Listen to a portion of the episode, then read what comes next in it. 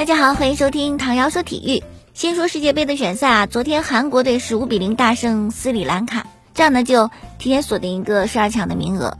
哎，这支韩国队的首发当中很多我们中国球迷非常熟悉的，因为他们在中超踢过球，还有泰山队的孙准浩、申花的金信玉，还有之前在恒大踢过的朴智珠，都是在这场当中首发出场，而且比赛的主裁判是来自中国的裁判沈延豪。韩国赢了，那么同组的另外一场比赛，土库曼斯坦补时三比二绝杀的黎巴嫩。哎，黎巴嫩输的话呢，对国足是有好处的，因为他们这场输球以后，多赛一场情况下只领先我们三分。那我们下轮是踢马尔代夫，这三分应该说稳稳的吧？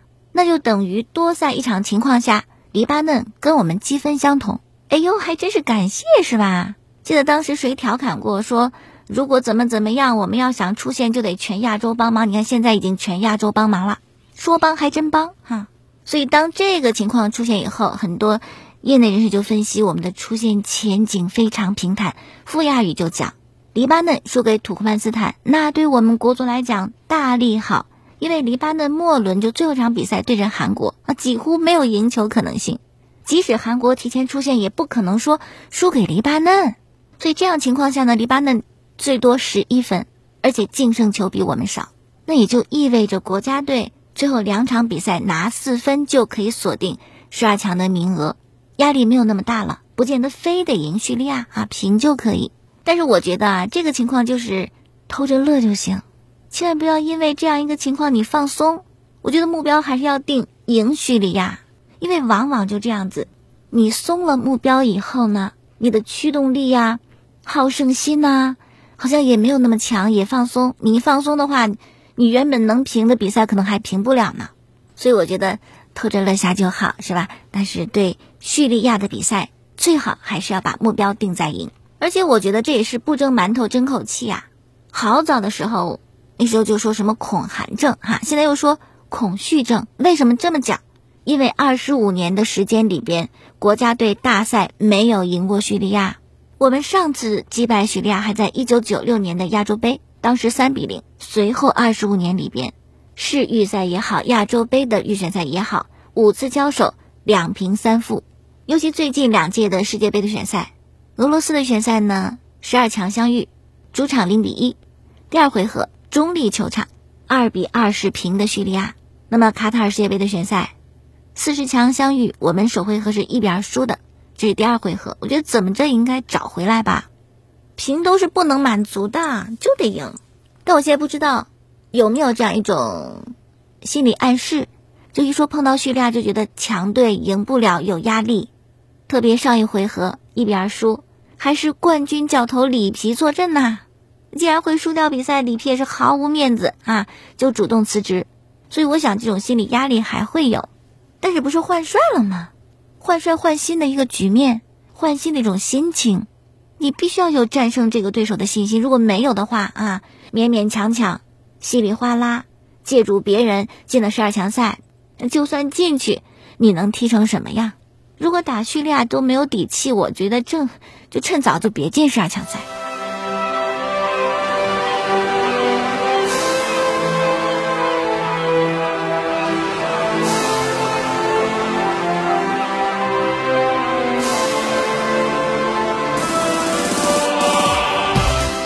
然后呢，说到中超，各俱乐部今天接到通知，联赛重启时间由原来的六月二十一号可能会改为七月的中下旬。为什么？你算时间就知道了。和叙利亚的比赛，北京时间六月十六号的凌晨进行。那么打完比赛马上回国，还要按照防疫规定接受入境人员隔离医学观察。那你原定的六二一肯定是踢不了的，只能延迟。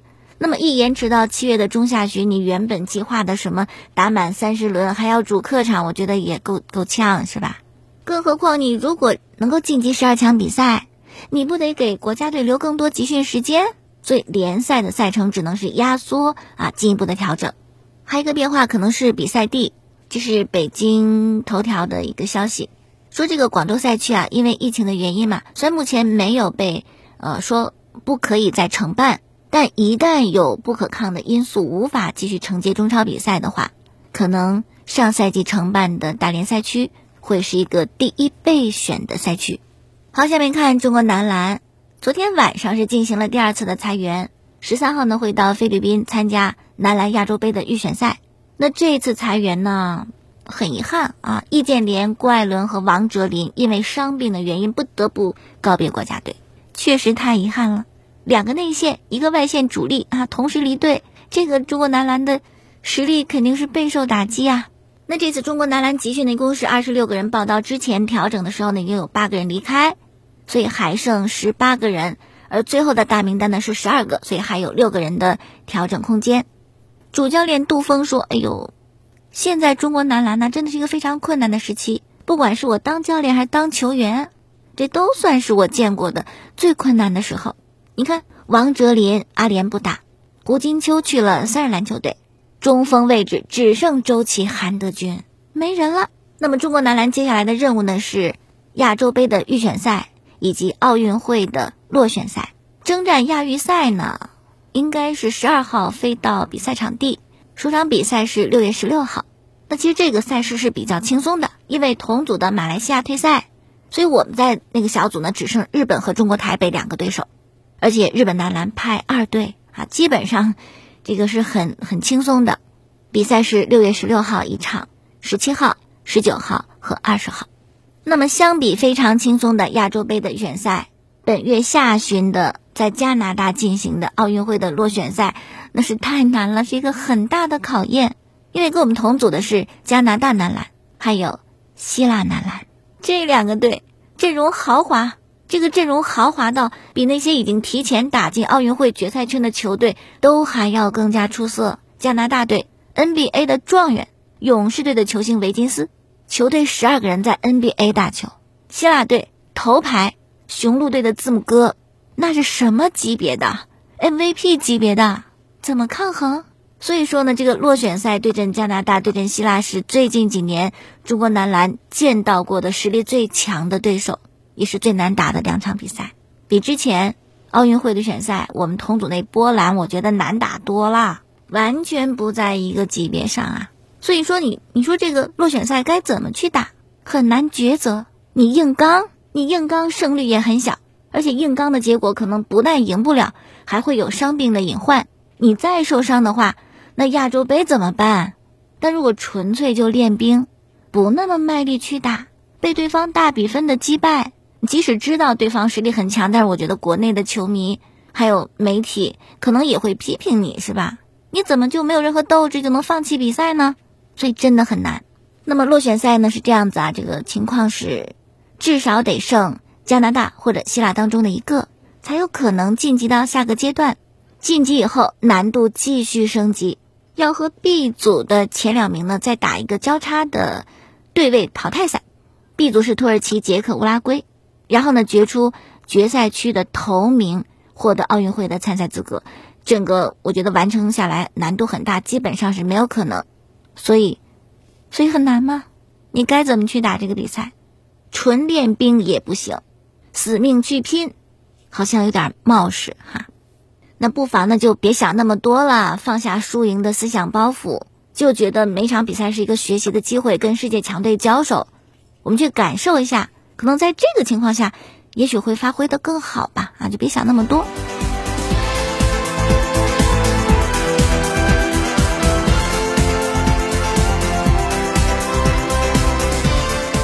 然后呢，湖人队这个赛季的所有比赛结束了，但毕竟是一支有名的球队，所以他们的新闻那点没少。据著名的一位篮球记者报道，詹姆斯啊，准备下赛季换他的球衣号码，从现在穿的二十三号变为六号。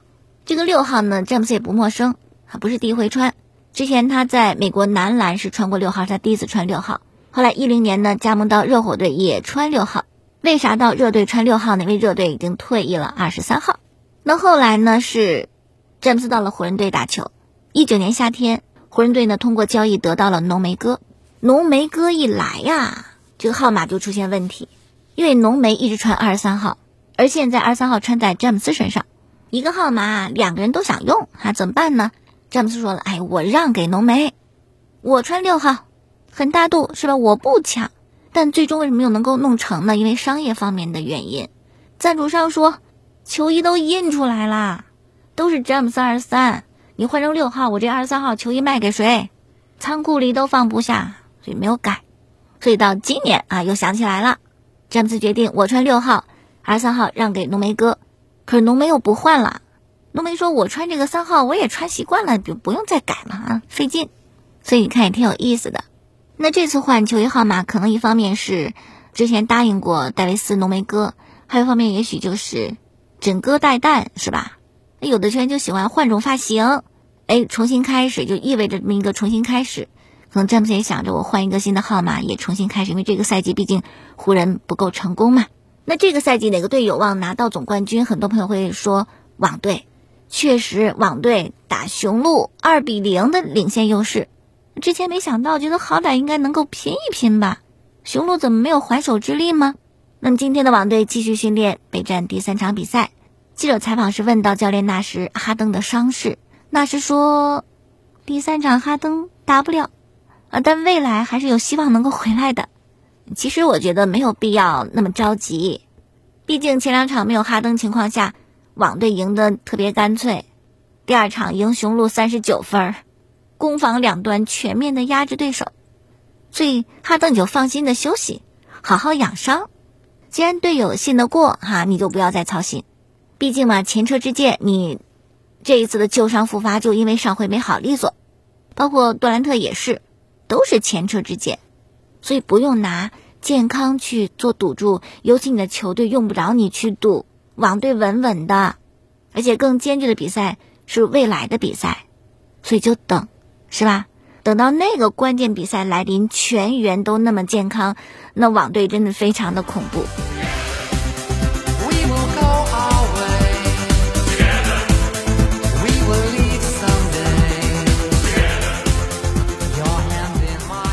好，再说欧洲的一项很大的赛事——二零二零欧洲杯。疫情的原因呢是延后一年，要在今年的六月十三号到七月十二号来举办，一共是五十一场比赛。那这也是欧洲杯首次在单数年举行，之前都是双数年，跟这个世界杯呢是错开两年时间。而且这是一届很新鲜的欧洲杯，没有东道主，并且添了很多新的规定，比如说啊，在这届欧洲杯上。进球之前的意外手球是不会受到处罚的。那本届欧洲杯呢？简单介绍啊，一共分了六个小组：A 组意大利、土耳其、瑞士、威尔士；B 组比利时、俄罗斯、丹麦、芬兰；C 组荷兰、乌克兰、奥地利、北马其顿；D 组英格兰、克罗地亚、苏格兰、捷克；E 组西班牙、瑞典、斯洛伐克、波兰；F 组法国、德国、葡萄牙、匈牙利。这组太死亡了，太强了。估计谁分在这个小组，心里面都会惴惴不安，因为完全没有把握，是吧？法国说我就能够拿到小组第一，德国说我能够拿小组第一，葡萄牙说我能够拿小组第一，都没有太大把握。但是就在这么严峻的情况下，法国队竟然还闹内讧，队内出现了球员之间的矛盾，怎么回事呢？啊，这个大吉鲁接受采访就讲，我在球队踢球，我得不到球权呐，队友不给我传球，他们根本。不帮我，我得不到他们的帮助。你们说我在比赛当中显得安静，我没有办法。我都跑动了，皮球不过来，球不找我。哎，那这就等于炮轰队友呀，是吧？那对于基鲁这个吐槽，法国队的主教练德尚呢是淡化处理。哎，这个事情有时候会有的嘛，是吧？球呢可能传的不到位，或者你跑动不到位啊，就没有拿到球。你这不是对队友的批评啊，等等，哎，德尚就想化解这个事情，但是姆巴佩不乐意，他就觉得吉鲁你是说我的吧，你是在攻击我吧？姆巴佩特别想澄清，他甚至希望出席新闻发布会啊，把这事儿做一声明。但是姆巴佩，如果你真这么想，就太年轻了，这个事情就是淡化就行了，还要发个声明，那完了，都知道法国队内部有矛盾。这内讧就从你这个声明开始，那对你参加欧洲杯肯定不是好事儿，已经在死亡之组了，消停点吧。首战就是对阵德国队，你好好备战吧啊，别想那么多。要说一说穆里尼奥从热刺下课呢，还没有找到新的工作，穆帅再就业也是比较难的。一方面，穆帅近几年这个执教能力啊，真的受到一些豪门球队的质疑，光环越来越小。第二点。虽然自己最近几年执教成绩不怎么样，也没有拿到什么冠军，但是穆帅的要求没有降低，还是要去豪门执教，所以这就有点选择困难嘛。不过没有关系，穆帅还有其他的上岗机会，比如说这次虎扑啊就请到了穆里尼奥出任欧洲杯的首席教练，什么意思呢？就是欧洲杯期间呢，为中国球迷带来独家的比赛前瞻以及深度的视频复盘，专家来讲欧洲杯。哎，大家会不会想听听穆帅的讲解呀？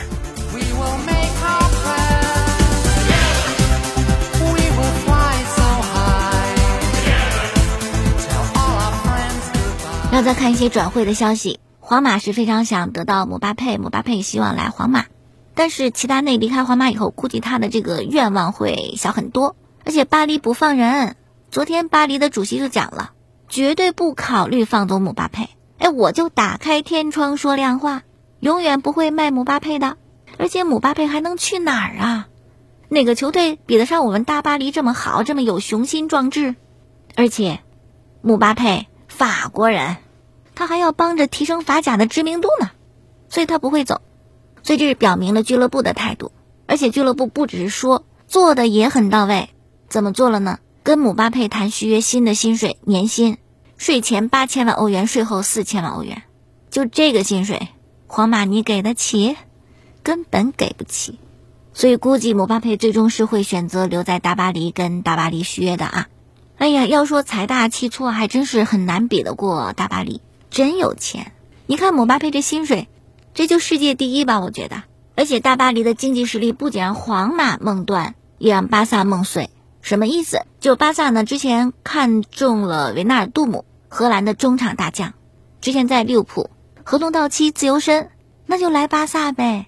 而且巴萨对维纳尔杜姆很有吸引力，他也愿意来。对于巴萨来讲也好，没有转会费哈，挺棒的。就在基本是都接近的时候，大巴黎横插一杠子，许诺给维纳尔杜姆的年薪比巴萨给的高两倍，你考虑吧。那边给两倍年薪，这边巴萨说我一欧元我都不加。那一比较，真的巴黎的条件太好了。巴萨给什么条件？就球员的一些收入，还有跟球队成绩和个人的成绩表现去挂钩。球队成绩好，你拿的更多一点。巴黎直接把钱就给给到你两倍，所以最终呢，维纳尔杜姆就被挖墙脚挖到了巴黎去，就是标准的拿钱砸人嘛。所以呢，经过了一次吃亏以后，巴萨长记性，德佩，哎呦，赶紧签，免得夜长梦多。不过德佩跟维纳杜不一样，他是很愿意来巴萨，并且还有科曼的这个原因，所以应该德佩没跑啊这事儿。不过德佩到巴萨以后会踢成什么样子不好讲。他是出自于埃因霍温，成名以后呢到曼联，当时曼联对他期望很高，可是，在曼联那几年德佩踢的真不怎么样，所以还要看科曼，同样都是荷兰人，对这位球员啊很知根知底的情况下，会不会？让他在巴萨啊量身打造，让他很好的融入到球队当中。好，今天就说这么多了，感谢收听节目之外，可以在网络上听节目，蜻蜓、荔枝、喜马拉雅搜索“唐瑶说体育”。明天我们再见。